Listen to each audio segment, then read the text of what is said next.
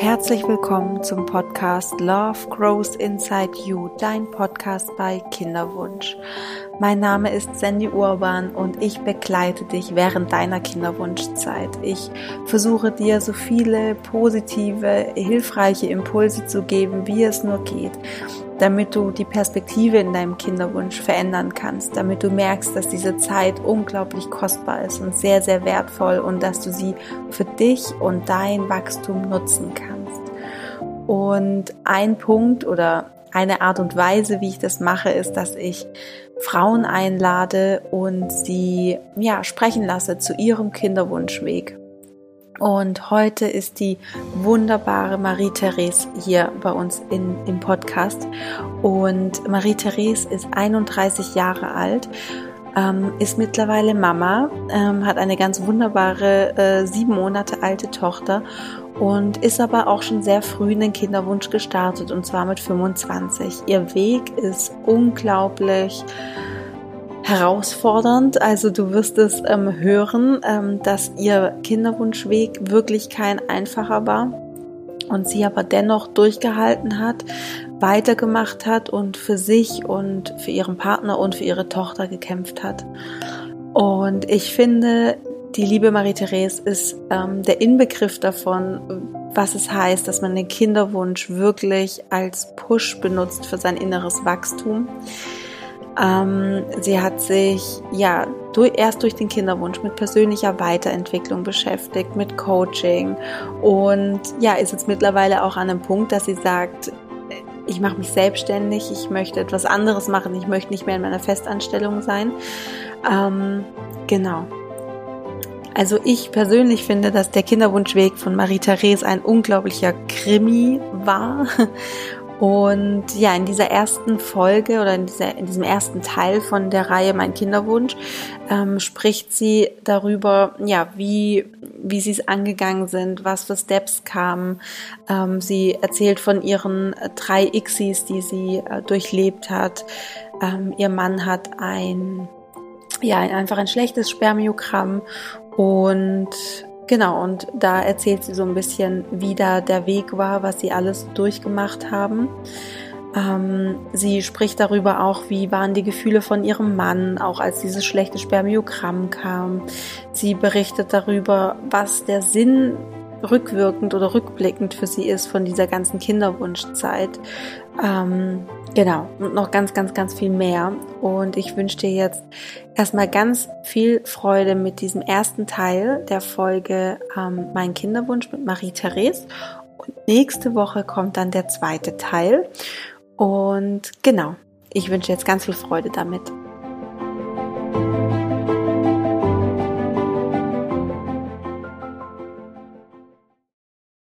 Liebe Marie-Therese, schön, dass du da bist. Schön, dass du mit uns sprichst und den ganzen Kinderwunschfrauen ein bisschen was über deine Reise erzählst, deine Kinderwunschreise zu deiner wunderbaren Tochter, die jetzt sieben Monate alt ist. Und ja, schön, dass du da bist. Herzlich willkommen. Ja, hallo Sandy, danke, dass ich da sein darf. So gerne, so schön.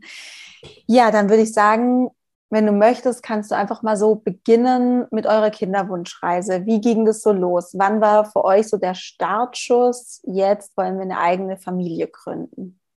Ja, dann äh, lege ich, leg ich los. Es ist ein bisschen ein längerer Weg gewesen, von daher kann das jetzt eine Weile Monolog werden, aber ich, ich fange einfach mal beim, beim Urschleim an. Also als mein Mann und ich uns kennengelernt haben, 2014, äh, da haben wir direkt ganz am Anfang von unserer Beziehung schon diese wichtigsten Eckdaten abgeklopft und haben eben geklärt, möchtest du äh, mal Familie gründen? Ja, ja, ich auch. Na perfekt, dann passt das doch wunderbar. Und von daher war das für uns eigentlich schon immer klar, dass wir irgendwann gemeinsam eine Familie gründen wollen. Ich war damals noch so in den letzten Zügen von meinem Studium. Und als ich das dann 2015 abgeschlossen habe und dann auch beruflich in einer Position angekommen war und ein halbes Jahr später ungefähr, wo wir dann gesagt haben, jetzt können wir das durchaus ähm, in Angriff nehmen, war es dann eben so, dass ich Anfang 2016, kurz vor meinem 25. Geburtstag, ähm, die Pille abgesetzt habe. Und dann natürlich erstmal, wie das halt wirklich so ist, total optimistisch und ja, jetzt probieren wir das und ja, yeah, spannend, aufregend. Und ja, das hat dann natürlich alles eh eine Weile noch gedauert, bis sich so der eigene Zyklus auch wieder reguliert hat. Das kennen ja die meisten Frauen äh, sicherlich auch in diesem Kinderwunschkontext, dass das mit der Pille dann bei manchen schneller, bei manchen dann weniger schnell sich alles wieder reguliert. Bei mir kam das zum Glück alles relativ zügig wieder und normalisierte sich. Und dann haben wir das eben probiert. Und ja, nachdem so die ersten zwei, drei Zyklen verstrichen sind, ohne dass irgendwas passiert ist, ging das dann tatsächlich schon so langsam los, dass man sich mal gefragt hat, ja, wieso klappt das denn jetzt nicht? Und es ist doch irgendwie seltsam. Und naja, aber man hat sich, man will sich dann ja auch erstmal nicht verrückt machen. Wir haben dann weitergemacht. Und so nach einem halben, ja, ein gutes halbes Jahr war dann bei mir das erste Mal so der Punkt erreicht, wo ich ein komisches Bauchgefühl hatte, wo ich irgendwie das Gefühl hatte, oh Mensch, nicht, dass da irgendwas im Argen liegt. Und ich kann mich auch noch daran erinnern, dass so ungefähr zur selben Zeit mein Mann bei einem Besuch bei seinen Eltern dann mal so in einem Nebensatz äh, einfach aus Spaß gesagt hat, na ja, vielleicht schieße ich ja auch mit Platzpatronen, wo ich ein Stoßgebet zum Himmel geschickt habe und gesagt habe, oh Gott, beschrei's doch bitte nicht. Und ja, dass sich das dann alles mal so äh, bestätigen sollte. Das haben wir zu dem Zeitpunkt tatsächlich noch nicht geahnt und äh, das kam dann aber, wie es kommen musste. Wir waren dann eben, wir haben dann dieses Jahr noch weiter probiert, weil meine Frauenärztin, als ich damals mit meinen Bedenken zu ihr gegangen bin, die hat dann gesagt, na wissen Sie was, wir, also solange Sie nicht mindestens ein Jahr probiert haben, machen wir jetzt gar nichts. Sie schicken bitte auch Ihren Mann noch nicht zu irgendeiner Untersuchung, sondern wir warten jetzt einfach erstmal ab. Und ja, das habe ich dann so ein bisschen zähneknirschend hingenommen, weil ich ja, wie gesagt, ich hatte irgendwie, das Bauchgefühl hatte ich damals schon. Aber ja, wir haben dann das Jahr abgewartet und haben dann eben nach dem Jahr, in dem natürlich nichts passiert ist, direkt die Überweisung in die Kinderwunschklinik bekommen. Die haben wir damals auch dankbar angenommen, weil wir da äh, dann schon auch schon nach diesem einen Jahr tatsächlich in der Situation waren, also gerade ich jetzt im Speziellen, dass ich froh war, dass wir jetzt dann endlich mal irgendwie geholfen kriegen. Ne? Und ja, dann sind wir halt nach einem guten Jahr in die Kinderwunschklinik eingecheckt und haben dann erstmal die übliche Anamnese durchlaufen, Bluttest, Spermiogramm etc. pp. Die Damen, die den Podcast hören, kennen das, denke ich, alle zur Genüge und hatten dann relativ schnell eine Diagnose, eine ziemlich eindeutige Diagnose, nämlich dass bei mir auf Seiten der Frau soweit alles wunderbar in Ordnung ist. Also keine Auffälligkeiten, Blutwerte okay, Hormone super, also gar nicht irgendwie was auffällig, aber das Spermiogramm. Ich erinnere mich noch an das Telefonat mit meiner Kinderwunschärztin, die mir damals am Telefon gesagt hat, ähm, also das Spermiogramm von ihrem Mann, das gefällt mir gar nicht, also überhaupt nicht. Die hat wirklich, also um sie wirklich zu zitieren, sie hat damals gesagt, das ist unter aller Kanone. Da war wirklich, da war, äh, das sah ganz, ganz schlecht. Es war jetzt keine Azospermie, dass jetzt überhaupt nichts da gewesen wäre, aber es war halt einfach ganz schlecht. Und dann war das natürlich erstmal so ein Stoß vor den Kopf, gerade auch für meinen Mann, logischerweise, klar. Ähm, und nach den sechs Wochen war dann eben der Termin fürs zweite Spermiogramm. Das hat er dann auch gemacht. Und das war dann ein kleines bisschen besser tatsächlich, aber eben auch nicht gut. Und da waren wir dann zur Auswertung in der Klinik bei unserer Ärztin und die meinten, also so unter den Voraussetzungen wird das nur im Rahmen von einer ICSI überhaupt funktionieren können. Also auf natürlichem Wege hat das, das wäre wirklich, das wäre noch mehr als ein Wunder. Das ist einfach super, super unrealistisch. Und wenn, dann wird es die ICSI. Darf ich kurz was zwischenfragen? Ja, sehr gerne, na klar. Super. Ähm, zum einen, ähm, habt ihr irgendwas gemacht, dass das Spermiogramm dann besser war? Ähm, also ich weiß, dass mein Mann dann tatsächlich auf eigene Faust mal so ein bisschen losrecherchiert hat und auf so Nahrungsergänzungsmittel gestoßen ist. Ich kann mich aber tatsächlich gar nicht mehr daran erinnern, ob wir das dann schon in dieser Zwischenphase von den sechs Wochen, ob er das schon genommen hat. Ich glaube es fast nicht. Ich glaube es fast nicht und äh, ich glaube auch nicht, ich kann mich jetzt zumindest nicht daran erinnern, dass das irgendwie eine Phase gewesen wäre, in der er irgendwie besonders gestresst gewesen wäre oder so. Also das, das konnten wir uns jetzt nicht wirklich erklären, dass da mhm. irgendwie das zweite Spermiogramm besser war als das erste.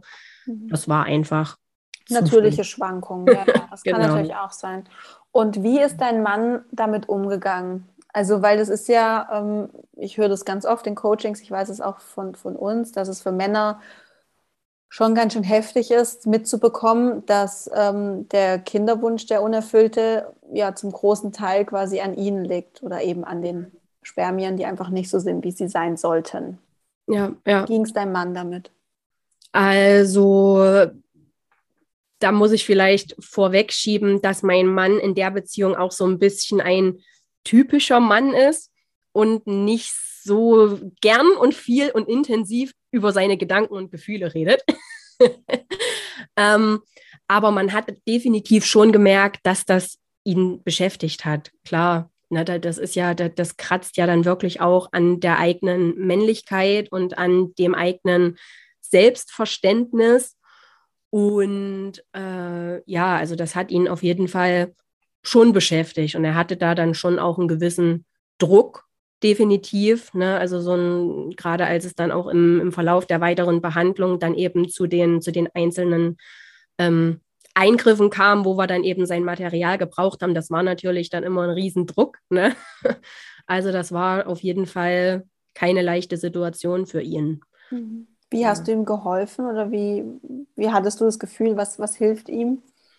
Mm, das war für mich natürlich auch ein, ein Prozess tatsächlich. Also ich, ich gebe durchaus zu, dass ich in der Anfangszeit, als wir die Diagnose bekommen haben und die dann doch auch so eindeutig war, dass ich schon Gedanken hatte im ersten Moment, wie, oh Gott, jetzt äh, wissen wir, woran es liegt und je, jetzt hat er es doch beschrien. Ne? Ich habe das vorhin gesagt, mit, mit diesem, dieses Platzpatronen-Zitat und in dem Moment war das dann wirklich so, oh Gott, äh, jetzt ist es wirklich so und hm.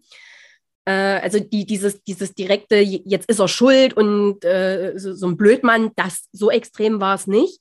Aber es war schon erstmal so, dass man, dass man dachte, okay, damit müssen wir jetzt erstmal lernen, irgendwie gut umzugehen, weil ich, ich habe es, glaube ich, vorhin auch schon mal angesprochen, ich war nach dem Jahr schon sehr tief in diesem Abwärtsstrudel drin, den ja, glaube ich, auch ganz, ganz viele Frauen im unerfüllten Kinderwunsch kennen, dass man sich wirklich immer weiter auch in dieses Hamsterrad, in dieses Gedankenkarussell hineinbegibt und sich immer weiter runterzieht und da auch so erstmal mit sich selber beschäftigt ist, äh, dass ich jetzt wirklich auch sagen muss, dass ich in der Anfangszeit noch gar nicht so die Riesenkapazität frei hatte, um jetzt da meinem Mann irgendwie unterstützend noch unter die Arme zu greifen. Also das, das muss ich ganz ehrlich zugeben. Ich war in dem Moment erstmal so auch mit mir beschäftigt, dass das wirklich ein Prozess war. Aber über die Zeit haben wir dann tatsächlich, ähm, da komme ich sicherlich nachher auch noch mal drauf zu sprechen, gab es dann schon so Situationen, wo wir uns dann miteinander im, oder wo ich immer wieder ähm, mich bemüht habe, ihm die Sicherheit zu vermitteln, dass er sich keine Gedanken machen muss in Richtung, oh Gott, die wünscht sich jetzt so sehr ein Kind und ich kann ihr das nicht geben, vielleicht verlässt die mich jetzt aufgrund dessen auch. Weil das war, glaube ich, so im, im Kern die, die größte Angst, die größte Sorge, die mein Mann hatte. Und da habe ich mich einfach wirklich bemüht, ihm da immer das nötige Gefühl von Sicherheit und Vertrauen zu geben, dass das eben keine Option ist und mhm. dass wir da irgendwie anderweitig unseren Weg finden, mit der Situation umzugehen. Mhm, schön, sehr, sehr wertvoll. Ja.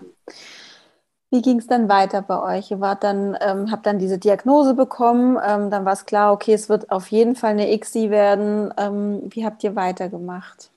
Ja, also erstmal standen wir dann vor der Herausforderung, damals haben wir es als Problem gesehen, mittlerweile wissen wir ja, dass das eher Herausforderungen sind, ähm, dass wir eben noch nicht verheiratet waren, wir aber wussten, dass wir heiraten wollen. Also wir waren zu dem Zeitpunkt auch schon offiziell verlobt. Das war alles schon in Sack und Tüten. Wir hatten unser Wunschdatum für die Hochzeit auch schon gesetzt wollten aber im Prinzip erst ein Jahr später heiraten, nachdem wir die Diagnose bekommen haben. Und jetzt war natürlich die Frage, was machen wir jetzt? Warten wir das Jahr bewusst noch in dem Wissen, dass in dem Jahr zu 99,9 Prozent wieder nichts passieren wird? Oder ziehen wir die Hochzeit vor? Und wenn ja, in welcher Form? Machen wir das mit großer Feier oder machen wir nur die standesamtliche Trauung? Machen wir es öffentlich oder machen wir es im Geheimen? Und das war dann auch wieder so ein, so ein Diskussionsprozess, wo wir dann gesagt haben, jetzt lassen wir uns erstmal noch ein bisschen Zeit. Also beziehungsweise mein Mann hat damals drauf gedrängt zu sagen, jetzt wart doch erstmal noch ein bisschen ab. Und das ging dann so, also es war im, das war im Jahr 2017 die ganze Geschichte, wo das losging mit der Kinderwunschklinik. Und wir hatten im März sind wir dort vorstellig geworden und so im, im Mai hatten wir die gesamte Diagnose. Und dann ähm, sind so zwei, drei Monate ins Land gegangen, in denen ich dann aber wieder in die Situation gekommen bin, dass halt hier eine Arbeitskollegin schwanger geworden ist und da eine Freundin schwanger geworden ist und immer so dieses Bäm, Bäm, Bäm, Bäm, Bäm von außen auf einen drauf. Und da war irgendwann im Spätsommer war dann der Punkt für mich erreicht, wo ich nochmal mit meinem Mann gesprochen habe und gesagt habe, hier wollen wir nicht doch einfach nur, dass wir das Papier in der Hand haben, wollen wir nicht wenigstens die standesamtliche Trauung vorziehen. Und da war ich dann auch sehr dankbar, dass mein Mann sich darauf eingelassen hat. Immer unter der Prämisse, dass wir halt wirklich gesagt haben, der eigentliche Hochzeitstermin 2018 wird der offizielle Hochzeitstag und der kommt dann in die Ringe und dieses, dieser bürokratische Hochzeitstag, wie wir es mittlerweile nennen, der, der spielt ansonsten keine Rolle. Ähm, unter der Prämisse hat er sich darauf eingelassen und dann haben wir am 7.10.2017 standesamtlich in, in kleinsten Kreise uns äh, trauen lassen.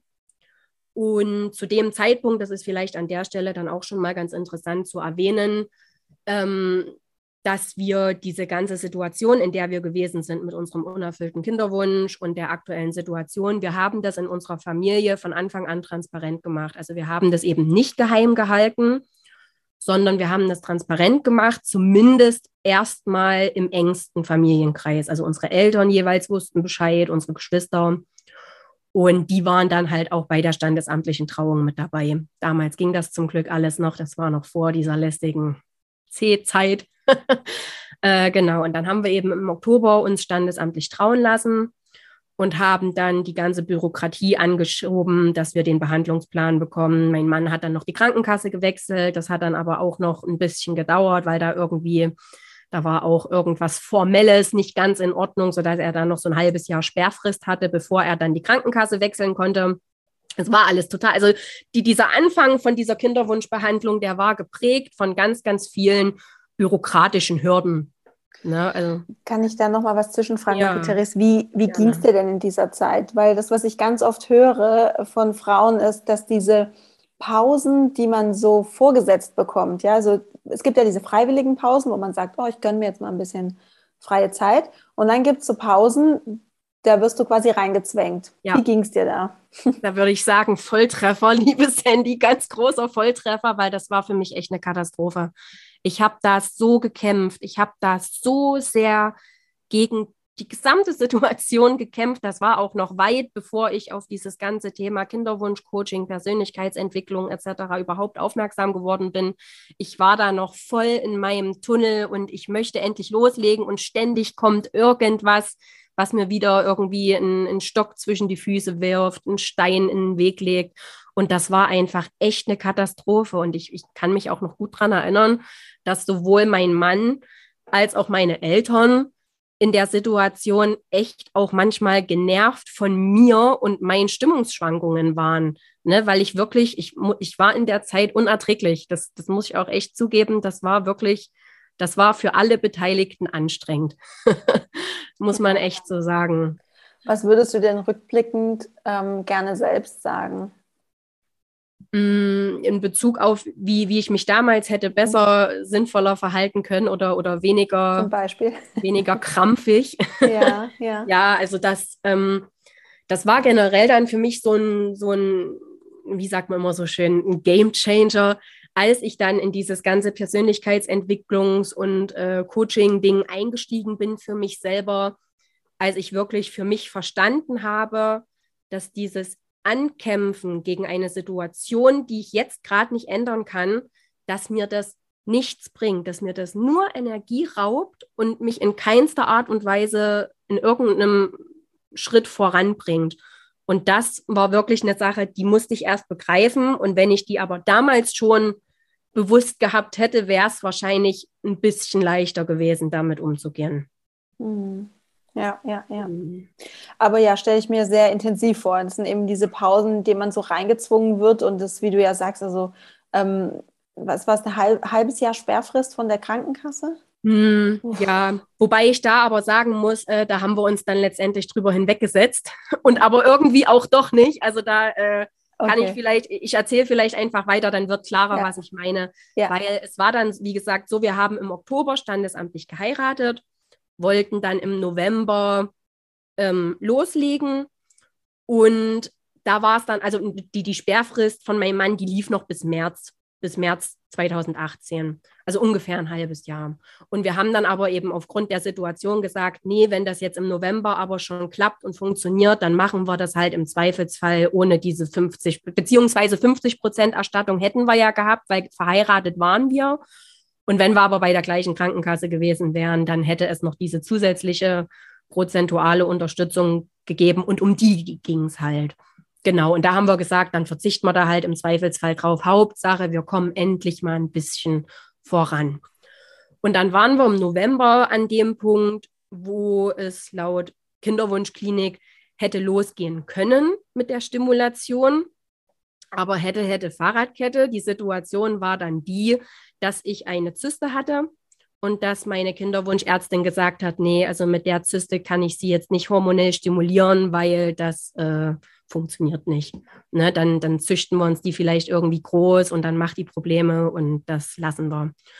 Und da habe ich dann tatsächlich, anstatt im November mit der Hormonstimulation in Vorbereitung für die ICSI anzufangen, habe ich die Antibabypille verschrieben bekommen, um diese Zyste runterzudrücken und äh, dann eben im nächsten Zyklus anzufangen. Und das ist natürlich wieder so ein Duff, ne? Also es hat einen wieder zurückgeworfen und das war wirklich Ach ja, ich merke das auch gerade selber. Ne? Es ist jetzt eigentlich schon so lange her und trotzdem, wenn man dann nochmal sich so reinfühlt, man, man ist direkt wieder so in diesem, äh, in dieser Anspannung drin. Das ist tatsächlich auch oh. ganz interessant. Ja. Ah, ja, naja, und dann äh, war es eben auch November. Im Dezember ging es dann auf Weihnachten zu. Das heißt, es war dann auch klar, dass wir jetzt definitiv im Dezember dann auch nicht anfangen. Und wenn ich mich richtig erinnere, war es dann, glaube ich, mit der Antibabypille sogar so, dass mir meine Ärztin gleich eine Drei-Monats-Packung verschrieben hat und gesagt hat, nehmen Sie das mal drei Monate, dann kriegen wir das mit den Zysten definitiv in den Griff. Weil das war auch ein Thema, das hat mich dann über die ganze Kinderwunschbehandlung auch immer noch weiter begleitet. Ähm, ja, da muss man generell, muss man vielleicht auch an der Stelle, ist noch ganz interessant in dem Zusammenhang zu erwähnen, unsere Kinderwunschärztin, das ist wirklich eine, eine alteingesessene gewesen, echt eine Koryphäe auf ihrem Gebiet. Und äh, die hat damals schon gesagt, als es darum ging, für uns wird eine ICSI in Frage kommen, hat die gesagt, die Chancen stehen für uns aber ganz gut, weil bei uns die Konstellation so war, dass, dass bei mir ja an sich alles okay war und dass ich eben auch noch sehr, sehr jung war. Also ich war, bin gerade 26 geworden, wo wir in die Kinderwunschklinik eingecheckt sind. Also wirklich, ähm, da waren wir äh, so ziemlich mit die Jüngsten der Kinderwunschpraxis. Und dementsprechend hoch war auch meine Eizellreserve.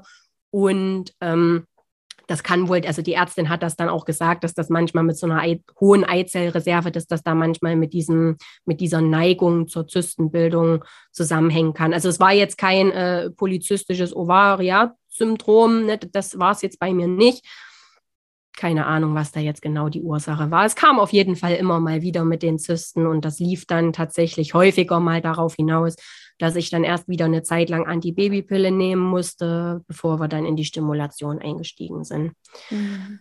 Letztendlich zum ersten Mal dann richtig in die Hormonstimulation eingestiegen sind wir dann tatsächlich im März, als dann die Sperrfrist vorbei war von meinem Mann, sodass das dann eben kein Thema mehr war hatte also auch irgendwie sein Gutes. Und ja, dann haben wir, ähm, beziehungsweise, nee, warte mal, ich denke jetzt gerade noch mal zurück. Es gab dann zwischendurch, ich bekomme es nicht mehr genau hin, aber vor dem ersten richtigen ICSI-Versuch hatten wir Anfang 2018 schon mal einen Anlauf, wo ich hormonell stimuliert wurde, um Eizellen zu bilden. Und diesen äh, Stimulationsversuch mussten wir dann aber abbrechen, weil ich zu viele Eizellen gebildet habe. Ne, ich habe es eben gerade schon gesagt, ich hatte eine, eine recht hohe Eizellreserve Und das weiß man aber natürlich anfangs jetzt nicht, wie der Körper da auf die Stimulation reagiert. Und die haben wir halt, die haben mir eben so, so eine Standard-Durchschnittsdosis gegeben. Mhm. Und da habe ich ziemlich stark reagiert. Gar nicht, dass ich irgendwie Nebenwirkungen oder so gehabt hätte. Toi, toi, toi. Mir ging es während der ganzen Hormonstimulation immer echt gut. Aber es war dann eben wirklich, wir waren dann auf dem Weg zur ersten Punktion und in der letzten Kontrolle, wo wir eigentlich den Punktionstermin hätten erfahren sollen, hieß es dann, oh nee, warten Sie mal, das sind jetzt hier irgendwie ganz schön viele, wir nehmen nochmal Blut ab und äh, kann sein, dass wir es doch nochmal doch noch mal abbrechen. Und das war dann auch so.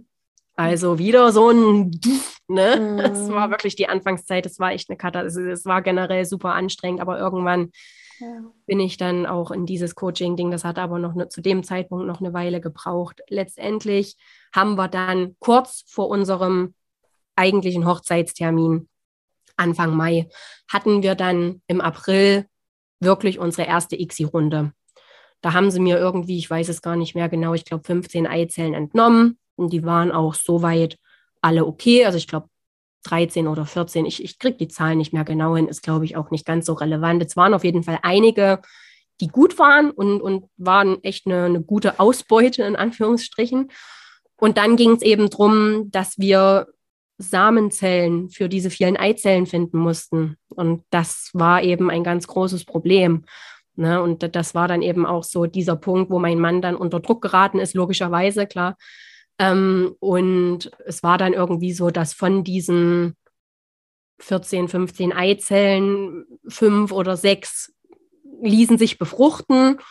Und es war dann aber auch so, dass ich am Tag drei dann schon den Transfer wieder hatte, weil einfach abzusehen war, dass die ansonsten alle nicht so weit kommen. Also wir wollten eigentlich Blastozystenkultur bis zum Tag fünf, aber das äh, war zu riskant, dann zu sagen, okay, entweder riskieren wir es und wir bekommen dann gar nichts zurück oder wir machen den Transfer schon an Tag drei und hoffen das Beste. Und das war dann auch so. Also ich habe dann tatsächlich, es waren zwei Embryonen übrig, die ich an Tag drei bekommen habe. Ansonsten war dann alles weg. Und da war aber natürlich die Hoffnung erstmal riesig. Also bei uns in der Kinderwunschklinik war es dann auch so, man hat dann eben auch das Bild vom, vom Mikroskop, hat man dann mitbekommen und da hieß es dann eben hier, das sind jetzt ihre zwei Krümelchen, die haben wir ihnen jetzt gegeben und toi, toi, toi und alles Gute. Und ja, man ist natürlich dann auch da wieder in der ersten Runde noch total euphorisch und denkt sich, wow, jetzt haben wir es endlich bis, es war ja zu dem Zeitpunkt doch auch schon anderthalb Jahre in der Kinderwunschklinik. Und da haben wir uns gedacht, das wäre doch jetzt eigentlich echt toll, wenn das jetzt funktionieren würde. Aber es war dann tatsächlich, also noch, noch in der, in der Wartefrist bis zum, also bis zum Bluttest haben wir es nicht geschafft. Das, das kam dann schon eher, war dann klar, dass das eben nicht funktioniert hat. Und das war dann auch dummerweise wirklich, das war genau die Woche vor unserer Hochzeitsfeier. Also es war, glaube ich, mal an dem Freitag haben wir geheiratet und in der Woche, am Montag, kam die Blutung. Oh nein. Ja, und da hat meine Mutti dann damals schon gesagt, oh, lass dir davon jetzt bitte, bitte, bitte nicht diesen Hochzeitstag ruinieren. Das ist eine, eine ganz doofe Situation, aber, aber genießt trotzdem die Feierlichkeit und das ist uns dann auch tatsächlich ganz gut gelungen. Also ich habe unsere, war trotzdem eine wunderschöne Feier, alles, mhm. alles schön, aber wirklich so in seiner, in seinem ganzen Gesamtkonstrukt war da natürlich, lag da ein Schatten auf der ganzen mhm. Situation, klar, ne? Ja, ne, und dann haben wir Hochzeit gefeiert und in der Woche oder zwei Wochen danach, also noch so in den Flitterwochen in Anführungsstrichen, sind wir dann wieder in der Kinderwunschklinik gewesen. Flitterwochen in der Kinderwunschklinik. Ja. ja. naja, ich meine, wir wollten sowieso nicht wegfahren, also das ja. war jetzt eh alles, aber ja, naja, es sind dann eben so Erinnerungen. Ja, man geht halt diesen Weg dann, ne? Und dann zieht ja. man es halt irgendwie auch durch und dann hat man solche Situationen wie Flitterwochen in der Kinderwunschklinik ein bisschen. Genau, ja. genau. Ja, und dann mhm. saßen wir eben wieder bei unserer Ärztin und haben das ausgewertet. Die hat uns dann nochmal, hat mit uns gemeinsam diese ganzen Laborberichte nochmal durchgeschaut und hat gesagt, hm, jetzt mit dieser Situation, dass wir viele Eizellen haben und es aber schwierig war, da Zellen für zu finden, mit denen wir die hätten befruchten können, rät sie uns für die weiteren Versuche zu einer These, also zu so einer Hodenbiopsie. Okay. Haben wahrscheinlich auch schon einige äh, davon gehört. Da wird dem Mann wird Hodengewebe entnommen Und da wird geschaut, ob in dem Hodengewebe äh, Samenzellen zu finden sind. Und das ist natürlich auch erstmal wieder so eine Sache, wo man als Mann, wo mein Mann sich dann erstmal überlegen musste, erstens, wow, will ich das? Weil es ist ja nun weder angenehm noch schön, äh, noch sonst irgendwas. Aber er war damals eben dann auch wirklich auf dem Standpunkt, dass er gesagt hat, wir probieren alles, was möglich ist. Ne? Weil wenn wir das jetzt nicht machen und dann, es, es steht ja sonst wirklich irgendwann auch die Frage im Raum, was wäre gewesen, wenn wir es vielleicht doch probiert hätten. Und dementsprechend hat uns da unsere Ärztin eben zur These geraten und dann haben wir uns da schlau gemacht und das lief dann wieder über andere Ärzte. Also es wurde nicht direkt in der Kinderwunschklinik gemacht, sondern über eine andere Ärztin. Da mussten dann wieder Termine ausgemacht werden. Und da sind wir dann wieder in die Situation gekommen, dass wir dann einen Termin bekommen haben, aber auch wieder mit einem halben Jahr Verzögerung. Also das war im Juni, waren wir in der Kinderwunschklinik und haben beschlossen, okay, wir machen eine These. Und am 6. Dezember zum Nikolaustag war der OP-Termin. Super. Wow. Krass. Ja. Ja, und da war für mich dann wirklich, also als mein Mann an dem, in dem Sommer dann von der Ärztin, von der Urologin kam, die den Eingriff gemacht hat und gesagt hat, hier, ich habe jetzt den Termin am 6.12. und das war irgendwie Ende Juli oder wann, hat, wo er mir das gesagt hat. Da dachte ich wirklich, äh, ich, ich, da, ich habe gesagt, jetzt raste ich aus. ich habe die Schnauze voll, das kann doch nicht wahr sein, dass das alles so viel Zeit frisst. Mhm. Das, ich meine, es war jetzt, um Gottes Willen, es war jetzt nicht so, dass in irgendeiner Art und Weise die biologische Uhr getickt hätte oder so. Aber mein Kopf, meine Psyche, ja. das hat so sehr äh, Radau gemacht, Kreise gedreht, mich immer weiter runtergezogen. Es war einfach nur eine Katastrophe. Und ich muss auch wirklich sagen, dass mich damals, glaube ich, echt gerettet hat, dass ich genau in dieser Zeit, also im, im Sommer 2018, einen neuen Job angenommen habe. Ich hatte einen Berufswechsel mit Probezeit und allem. Und ähm, dadurch hatte ich von, von Arbeitsseite her echt Ablenkung und auch positive Ablenkung. Also ich habe da wirklich einen Job angefangen als Medienpädagogin, der mich total erfüllt hat, der mir total Spaß gemacht hat und wo ich wirklich ganz froh und dankbar war, dass das so geklappt hat. Und ähm, irgendwie konnte ich dann dieses halbe Jahr rumkriegen. Das war dann, aber das war trotzdem, also ihr könnt euch das wirklich so vorstellen, ich habe ab dem 30. Juli, habe ich in meinen Kalendern die Tage weggekreuzt. Einfach nur mit dem Fokus, wieder ein Tag rum, wieder ein Tag rum, wieder ein Tag rum. Also überhaupt nicht mehr im Hier und Jetzt, sondern mhm. immer nur mit Fokus auf, wann ist denn endlich der 6.12. Also es war ganz, ganz, ganz schlimm, ganz, ganz anstrengend. Und das war dann aber, Gott sei Dank, muss ich mittlerweile sagen, auch der Zeitpunkt, wo ich für mich selber beschlossen habe, so wie es jetzt ist, kann das für mich nicht bleiben. Ich muss jetzt irgendwas machen, ich werde sonst verrückt. Ja. Und da bin ich dann über Zufall, Schicksal, keine Ahnung, mal an einem Sonntagnachmittag beim drauf los googeln ähm, auf die liebe Franziska Färber aufmerksam geworden, die ja auch schon bei dir im Podcast war. Mhm.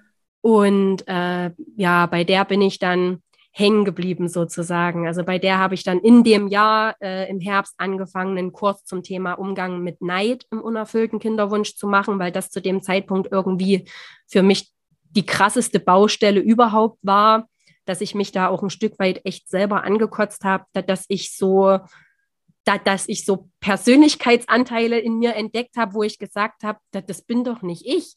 Dass mir hier, wenn mir Freundinnen sagen, hier, ich bin schwanger, ich werde Mama, dass das mein erster Impuls nicht ist, ach, wie schön für dich, sondern, oh, warum du und nicht ich? Na? Und da war ich ganz froh, dass, dass das für mich dann der Einstieg war in dieses ganze Coaching-Ding. Und das hat mir dann wirklich sehr, sehr, sehr über die nächsten Jahre, die es ja dann doch auch weiter noch geworden sind, geholfen. Ich glaube, wenn ich dann damals da den, den Einstieg nicht gefunden hätte, weiß ich nicht, ob wir so mhm. weit gegangen wären, ob ich jetzt heute so stabil wäre, wie ich bin. Ähm, also das war wirklich ein ganz großes Geschenk. Von daher auch an der Stelle wirklich Danke an alle Kinderwunsch-Coaches da draußen, die einen ganz tollen Job machen. Allen voran natürlich auch dir, liebe Sandy. Also das ist wirklich eine ganz, ganz ganz, ganz wichtige, wertvolle Arbeit. Ich danke dir, du Liebe, echt. Aber wie du es beschreibst, so hört es sich auch wirklich an, dass es so der Punkt war, ähm, der Krise, wo du wirklich an so einem, an so einem Wendepunkt warst, ne? wo du wusstest, entweder gehe ich jetzt noch weiter daran kaputt oder ähm, ich, ich ändere jetzt einfach was, ich kann nicht mehr und ich suche mir jetzt Hilfe. Und ähm, ja, und das hast du getan und dadurch ähm, konntest du wieder Stück für Stück dich wieder selbst aufbauen und wieder mehr in deine Kraft kommen, ne? weil es ist ja viel bei dir, viel mit Warten. Das mhm. hat echt viel mit Warten zu tun. Ne? Und das kann ich absolut verstehen, dass man irgendwann an einem Punkt ist, wo man dann auch denkt, wie viele Steine werden mir eigentlich noch in den Weg gelegt? Warum eigentlich mir und warum nicht dieser doofen Truller da drüben, ja, die irgendwie jetzt gerade schon ihr drittes Kind bekommt und warum denn mir? Also man, man versteht ja auch den Grund dahinter, den Sinn dahinter nicht. Und ähm, ja, da hilft es einfach, sich selbst oder sich viel mit sich selbst auseinanderzusetzen und ähm, ähm, zu schauen, ähm, ja, was ist denn vielleicht auch der Sinn dahinter? Ne? So, ja. Also kannst du, ähm, wenn wir hier ganz kurz äh, so einen kleinen ähm, Einschub machen, kannst du für dich einen Sinn sehen hinter der Kinderwunschzeit, hinter deiner persönlichen Kinderwunschzeit? Ja, also mittlerweile muss ich echt sagen, dass mich dieser ganze Kinderwunsch und auch die Erfahrung, die ich dann im, im, im Verlauf des Coachings gesammelt habe, was das wirklich für, ein, für eine tiefgreifende Veränderung auch sein kann in der Persönlichkeit und im Umgang mit Krisen, dass das für mich tatsächlich jetzt an dem Punkt, wo ich jetzt stehe, super, super relevant ist, weil ich jetzt gerade am Übergang bin, äh, mich nach meiner Elternzeit eben selbstständig zu machen, auch als Medienpädagogin. Aber ich möchte medienpädagogische Coachingarbeit mit Kindern und Jugendlichen machen. Ich möchte Kinder und Jugendlichen diese Methoden, diese Tools, die es halt gibt, mit an die Hand geben und da kreative Projekte draus stricken, dass die eben in die Lage versetzt werden, schon frühzeitig zu wissen, hey, selbst wenn ich in so eine Krisensituation komme, egal ob das jetzt unerfüllter Kinderwunsch ist oder äh, ich, ich werde nicht zugelassen zu meinem Wunschberuf oder zu meinem Wunschstudium, sei jetzt mal dahingestellt, aber dass es einfach Möglichkeiten und Wege gibt, gut damit umzugehen und eben nicht so destruktiv. Und da möchte ich Projekte draus stricken. Und da bin ich jetzt gerade im, im, Übergang. Und ich glaube, wenn ich das nicht selber durchlaufen hätte im Rahmen meiner persönlichen Krise, wäre ich da nie angekommen an ja. dem Punkt. Ja, da können wir uns ähm, die Hand geben. Bei mir genau gleich. Das alles, was ich mache, wird es nicht geben, wenn ich den Kinderwunsch nicht erlebt hätte. Ja. Ja. Also, es, weißt du, und da denke ich mir halt auch manchmal, gerade auch äh, mit dem, was du jetzt vorhast, mit der Medienpädagogik und dem Coaching, du wirst so vielen Kindern, so vielen Jugendlichen helfen, ihr Leben anders zu gestalten, ähm, vielleicht an bestimmten Weggabelungen, die, die, die bessere Entscheidung zu treffen für sich und, und für die Familie. Und das ist so wertvoll. Also das ist so kostbar. Und wenn man im Kinderwunsch steckt, dann sieht man das nicht. Dann denkt man sich nur, dann hat man den Fokus so auf sich selbst und auf sein eigenes Leid. Aber das ist immer so spannend, wenn man zurückblickt und da drauf schaut und einfach merkt, hey, ohne das würde es vielen Menschen jetzt vielleicht nicht besser gehen oder weißt du so, oder bei dir perspektivisch besser gehen. Ja, also das, ähm, das ist dieses Geschenk, was einfach der Kinderwunsch hat. Und bei dir ist es eben dieser Push für das innere Wachstum, ja. was du für dich erkannt hast. Super schön. Jetzt, sorry, möchtest du weitererzählen in eurer Kinderwunschgeschichte? Es ist echt, ja. ist bisschen, wenn man nicht schon wüsste, dass du Mama bist, dann ist es, ist, ist, ist, hat was von so einem Krimi. Ja, ja, ja. Und ich will nicht sagen, es wird noch schlimmer, aber. Es wird noch schlimmer. Wir, wir werden noch drauf kommen. Ich hoffe nur, äh, das sprengt den Rahmen der Folge nicht. Aber ich, ich, ich steige einfach mal wieder ein. Also ich war dann quasi im Herbst 2018, habe glücklicherweise mit dem Coaching angefangen. Das war auch ganz wichtig, wertvoll. Und ähm, wir haben dann eben gewartet bis zu diesem 6. Dezember. Und bevor ich jetzt erzähle, wie es da dann weitergeht, wäre es aber, glaube ich, noch ganz relevant, hier noch eine Sache einzuschieben, weil die wiederum wichtig ist für unsere Geschichte, wie dann wirklich unsere Tochter letztlich entstanden ist. Die ist ja ein Spenderkind, also die ist mit Hilfe einer Spendersamenbehandlung letztendlich entstanden. Und wir waren damals schon in dieser halben Jahr Wartephase, war ich schon mal in dem Gedankengang drin, naiv wie ich damals gewesen bin, zum Glück ist das nicht so gekommen, aber ich habe mir damals noch vor dem Coaching-Einstieg gedacht, oh, na, wenn wir jetzt ein halbes Jahr Zeit haben, vielleicht können wir es ja schon mal auf anderem Wege probieren. Mal eben so, Hauptsache schnell, schnell ein Ergebnis, ne? damals noch voll in diesem, in diesem Tunnel drin. Und da haben wir uns damals schon mal schlau gemacht, wie das denn wäre mit einer Samenspende. Und haben uns damals sogar auch schon äh, eine Auswahl von fünf Spendern schicken lassen von der entsprechenden Samenbank, über die das dann letztendlich auch gelaufen ist. Das ging alles ganz schnell und unkompliziert. Und ähm, dann hatten wir da diese, diese Spenderauswahl. Und glücklicherweise ist das aber damals dann noch nicht zustande gekommen, weil 2018, vielleicht wissen das äh, manche von den Hörerinnen auch, gab es eine Gesetzesnovelle. Da gab es gerade, es war, glaube ich, genau Juli 2018, da wurde ein neues Gesetz verabschiedet, das besagt hat, dass Kinder, die aus einer Spendersamenbehandlung gezeugt werden, ein Recht darauf haben, äh, ihre Abstammung zu kennen und eben dann nachvollziehen zu können, wer ist denn der Spender und da eben auch gegebenenfalls Kontaktdaten etc. zu bekommen. Und das war damals genau der Übergang. Und damals war es auch noch so, dass unsere Kinderwunschklinik ähm, eine eigene Samenbank angegliedert hatte. Und über die konnte das aber zu dem Zeitpunkt dann schon nicht mehr laufen, weil die das eben anhand ihrer, also die, die konnten das damals nicht gewährleisten. Das waren dort mehr oder weniger halt anonyme Samenspenden.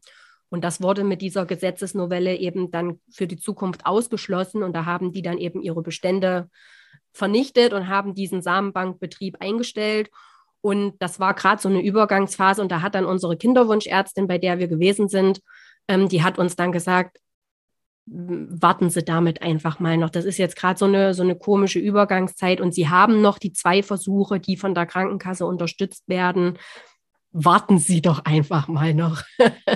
ja. ja, und das haben wir dann aber glücklicherweise auch gemacht. Ich muss auch wirklich sagen, wenn wir das damals schon angegangen wären, ich weiß nicht, ob wir vom Reifegrad schon so weit gewesen wären um diese ganze Tragweite abschätzen zu können, was das ja alles so mit sich bringt. Mhm. Aber dazu erzähle ich dann später nochmal was, weil das war dann auch nochmal ein Prozess. Jetzt gehen wir erstmal weiter zur These. Also wir waren dann endlich angekommen beim Nikolaustag 2018. Mein Mann hat den Eingriff über sich ergehen lassen, mutig wie er war, weil das ist wirklich, das ist ja nun auch, das kann man sich als Frau ja gar nicht vorstellen, auch wie, wie sich das anfühlt, mhm. da so einen Eingriff machen zu lassen. Und das hat aber zum Glück alles gut funktioniert. Er hat das auch gut überstanden und da wurden irgendwie fünf Gewebeproben oder so entnommen. Und die wurden angeguckt und da gab es dann auch schon die Information, dass da Samen drin sind. Wie viele und in welcher Qualität konnte man jetzt da noch nicht abschätzen, aber es war auf jeden Fall Material drin. Und das war schon mal gut. Das heißt, jetzt wussten wir, okay, dann können wir jetzt zusehen, dass wir in die nächste Hormonstimulation gehen, also nach Weihnachten. Es war ja dann wieder Dezember, es kam wieder die Phase, in der die Kinderwunschklinik dann auch mal Weihnachten feiern darf. Ähm, und so haben wir das dann, hat das, ist das ins neue Jahr 2019 reingerutscht und dann haben wir im Januar 19 haben wir stimuliert und hatten dann da auch dann die zweite ICSI, wo mir tatsächlich bei der Follikelpunktion noch mal mehr Eizellen entnommen wurden. Ich glaube, damals waren es dann in der zweiten Runde 19 Eizellen und davon irgendwie 17 brauchbar. Und da haben wir natürlich dann, also ich habe in der Nacht, das ist ja dann immer so eine Nacht zwischen Punktion und erfahren, wie viele sich haben befruchten lassen. Das ist ja eh immer super aufregend. Das war schon beim ersten Mal so, dass ich kaum geschlafen habe. Beim zweiten Mal war es ähnlich.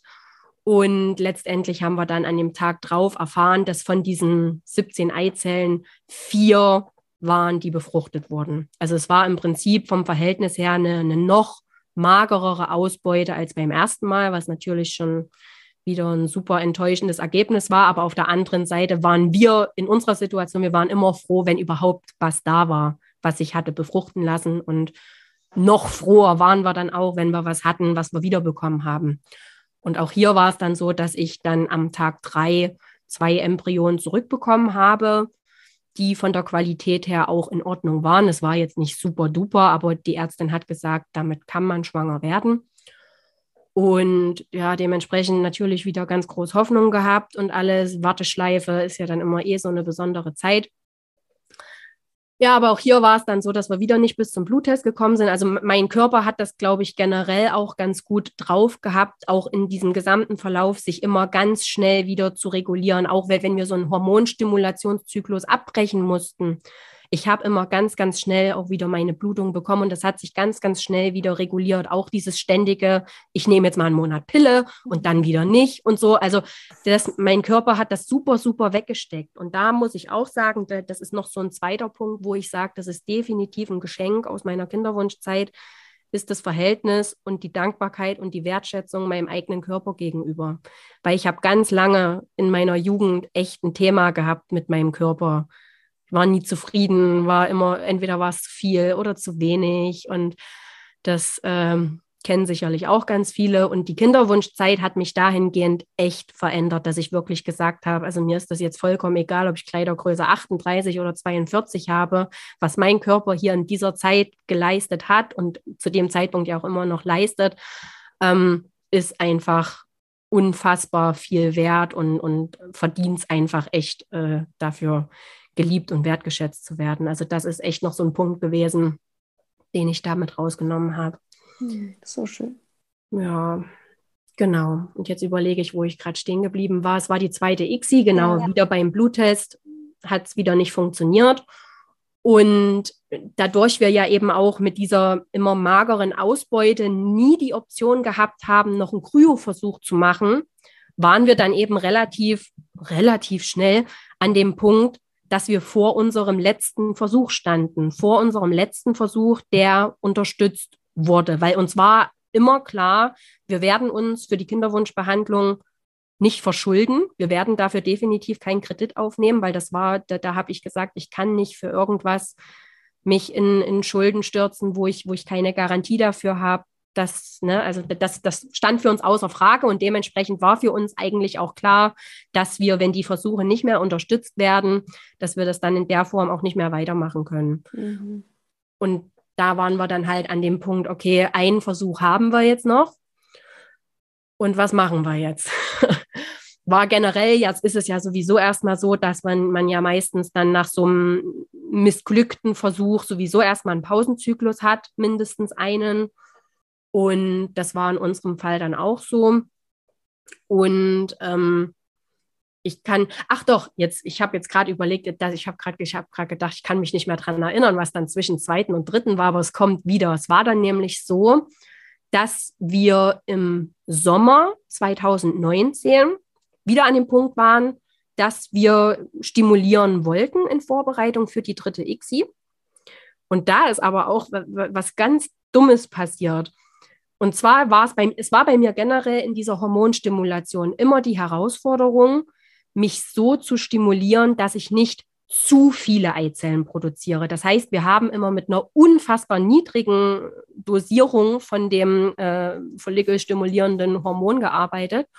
Und ich habe auch im Vorfeld, bevor ich mit den Hormonen zum Hochpushen angefangen habe, immer mit Enantone gearbeitet. Das ist so ein Depot, so eine De Depotspritze gewesen mit einem Hormon, was man eigentlich Kindern gibt, um äh, die Wachstumsschübe zu verzögern.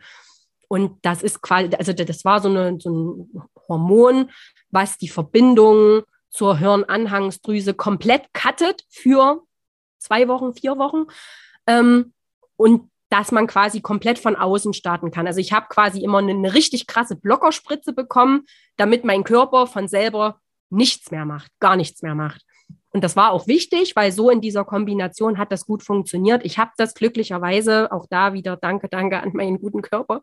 Ich habe das immer echt gut vertragen. Toi, toi, toi. Ich glaube, da gibt es ganz andere Geschichten, gerade auch mit dieser Enantone-Spritze. Meine Mutti, die ist auch im, im, medizinischen Sektor tätig, die arbeitet beim Kinderarzt und die, die kannte das eben, dass das eben Jugendlichen und Kindern gegeben wird zu dieser Wachstumsverzögerung.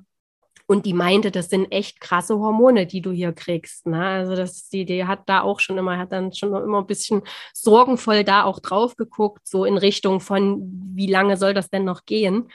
Aber toi, toi, toi, ich habe das immer gut weggesteckt. Und in dem Sommer, als wir dann die dritte ICSI vorbereiten wollten, habe ich in meiner Kinderwunschklinik, hatte Termin, habe das Rezept bekommen, habe das Medikament geholt und äh, es war bei uns aber so, wir wohnen hier ziemlich ländlich und wir, wir haben eine Stunde Fahrzeit bis zu unserem Kinderwunschzentrum.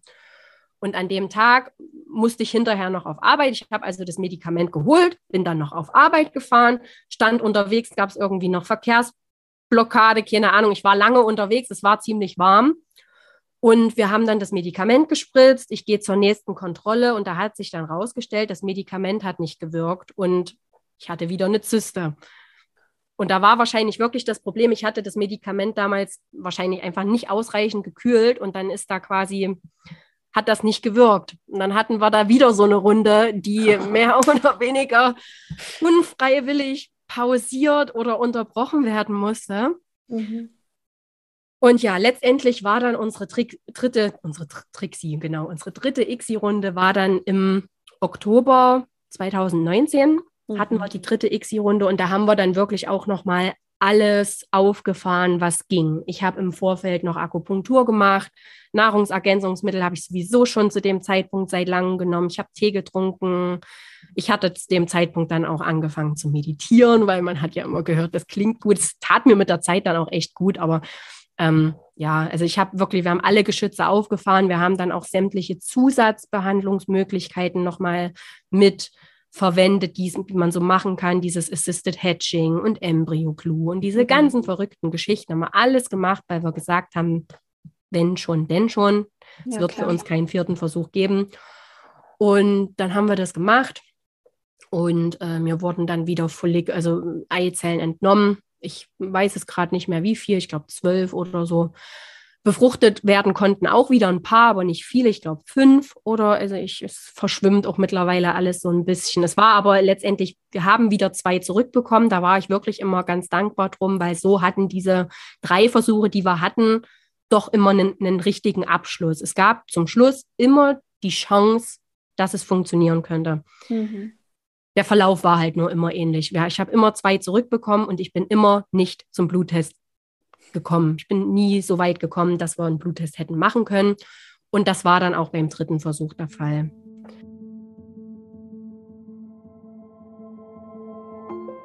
Du Liebe, da sind wir auch schon am Ende der ersten Folge.